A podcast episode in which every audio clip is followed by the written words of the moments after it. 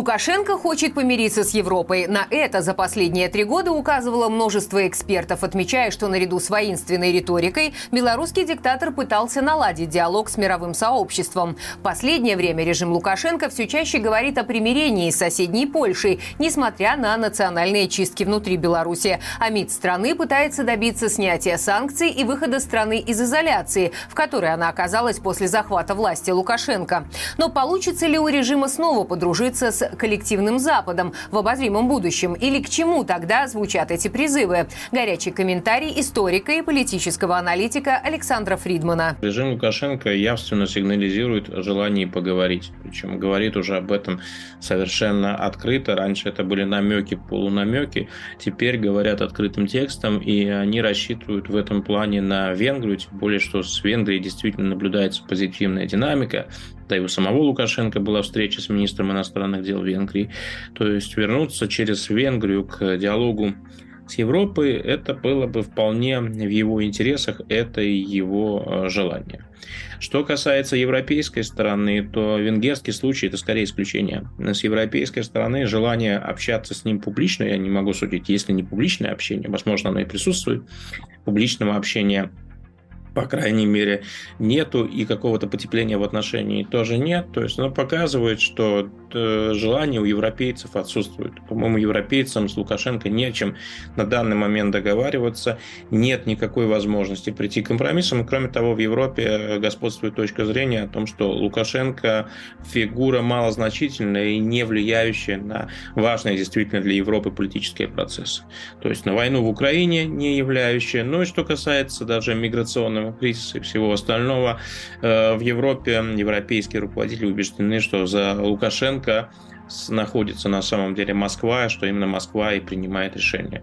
Поэтому с точки зрения европейской большого смысла договоренности с Лукашенко не имеют, потому что его возможности, чтобы что-то реализовать, они ограничены. Так что никаких таких подвижек с европейской стороны нет. Ну а Тихановская, да, она побывала в Германии, ее принимали на довольно высоком уровне. Была соответствующая резолюция Бундестага, очень пробелорусская, надо, надо сказать, даже неожиданно подробная. И это, конечно же, успех, внешнеполитический успех. Но, опять же, что значит внешнеполитический успех в этой ситуации? Да, белорусская тема вышла на определенный, в определенный момент на повестку дня, было сказано много приятных для белорусской демократической стороны слов, но какие конкретные действия, какие возможности? И тут их, э, собственно говоря, и практически нет, потому что у европейцев, даже при всем желании, возможности влиять на Лукашенко очень мало. Есть санкционные механизмы, да, они, они введены, может быть, еще будут вводиться, но они не приносят результатов в том смысле, что они влияют на белорусскую экономику, да, и это результат. Но они не влияют на политику властей. То есть реального инструментария, чтобы добиться каких-либо изменений в Беларуси, хотя бы того, чтобы определенное количество политических заключенных было выпущено, этих реальных возможностей нет. То есть э, сохраняется своего рода статус, э, статус-кво. Режим Лукашенко не идет на дополнительное обострение на европейском направлении. Есть риторика, жесткая риторика, гневная риторика со стороны Лукашенко, но конкретные дела, э, конкретные проблемы, там, усугубить ситуацию на границе, пока он на это не идет. А с другой стороны, и европейцы, которые говорят, да, нам ситуация в Беларуси совершенно не нравится, но мы ничего не можем сделать, но главное, чтобы хуже не было. Вот этот статус-кво, он, собственно говоря, и установился. Еще возможности сделать больно, они, конечно же, есть, они, они присутствуют. Но а, европейский принцип он заключается в преступлений и наказаний. Совершается преступление, за это преступление следует наказание. Если посмотреть на это с европейской точки зрения, да, Лукашенко продолжает политику репрессий, но внешне внутриполитическая ситуация в Беларуси интересует европейскую сторону сегодня постольку, поскольку, да, эти процессы не нравятся, да, все считают, что это плохо, омерзительно и так далее, но не могут на это повлиять, и поэтому в то же время практически, ну, хоть и не открыто, ну говорят, да, это очень плохо то, что там происходит, но, простите, сегодня в Европе есть э, заботы куда более серьезные, проблемы куда более серьезные, чем репрессии Лукашенко внутри страны. Если мы посмотрим внешнюю политику, то э, Лукашенко не идет на обострение. Он играется. Миграционный кризис продолжается, но он не обретает такого масштаба, как это, например, было в 2021 году.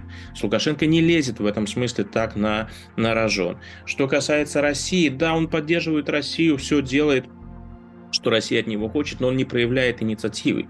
Очевидно совершенно, что он не предлагал россиянам белорусскую армию в качестве усиления и прочее, прочее, прочее. Поэтому в Европе считают, что вот пока это установилось, он не заслужил, назовем это так, таким, таким образом, он не заслужил дополнительных санкций. Против него уже ввели целый пакет, если вводить за каждую, с точки зрения европейцев, мелочь в кавычках, то скоро санкций действительно не останется. Когда он совершит что-то особое, что-то новое, что-то качественное, он получит новый пакет санкций. Усугубит миграционный кризис, будет новый пакет санкций. Отправит белорусские войска в Украину, получит совершенно такие же зеркальные санкции, как, как, как и против России. То, то, то есть этот санкционный инструментарий, он приберегается на э, последующие случаи, потому что в Европе также понимают, кроме санкций, больших возможностей влиять и наказывать Лукашенко нет я к любым заявлениям и обещаниям бороться до конца э, подходил бы очень осторожно. Это очень красивые слова. Это именно те слова, которые нужно произносить в такой ситуации. Это те слова, которые хотят слышать белорусские демократические силы. Ситуация, безусловно, может сложиться таким образом, что Европа будет занята, будет занята собой, и ей будет не до каких-то других э, проблем. Война в Украине, она, безусловно, останется, потому что это война на границах Европейского Союза, но и она может уйти на второй, на третий план, если в самих европейских странах начнутся какие-то волнения, протесты, когда к власти начнут проходить, приходить правопопулистские или левопопулистские э, силы, определенные тенденции в этом направлении уже есть, там, та же Словакия или, или, или Венгрия. То есть э, эти процессы могут происходить, они будут отвлекать, разумеется, разумеется, от Беларуси. Чего не произойдет, э, что не произойдет того, что нам просто начнут закрывать глаза и не будут обращать внимание на то, что в Беларуси происходит. Этого не будет. Заявления будут продолжать делать. Конечно же, критиковать Лукашенко тоже будут. Никто с Лукашенко не будет обниматься, целоваться, и в клуб цивилизованных стран его никто уже никогда не пригласит. Это, это все совершенно понятно. Но в случае Беларуси, я думаю, европейцы, они уже во многом разводят э, руками, говорят, да, мы вас полностью поддерживаем, мы с вами солидарны, мы пытаемся делать для вас все, что можем, но вы поймите, наши возможности ограничены. Поэтому эти тенденции, к сожалению, я полагаю, будут усиливаться в том случае, если не будет каких-то подвижек внутри Беларуси, и режим Лукашенко будет выглядеть по-прежнему так же стабильно, как он выглядит. То есть то вот, э, вот это возвращение, там, я не знаю, к 2000 Минской эпохи Минских соглашений, о котором мечтает Лукашенко, этого не будет. Этого не будет, ему не доверяют, его сущность совершенно, совершенно понятна. Проблема заключается в том, что какие-то возможности что-то изменить, э, поменять, их у европейцев нет. Ну, можно этот вопрос повернуть немножко по-другому и сказать, признают ли, например, э, в случае чего европейские страны аншлюз Беларуси, если, если Беларусь будет оккупирована. Нет, не признают. Никакого признания не будет, но э, это, это, это слабое утешение.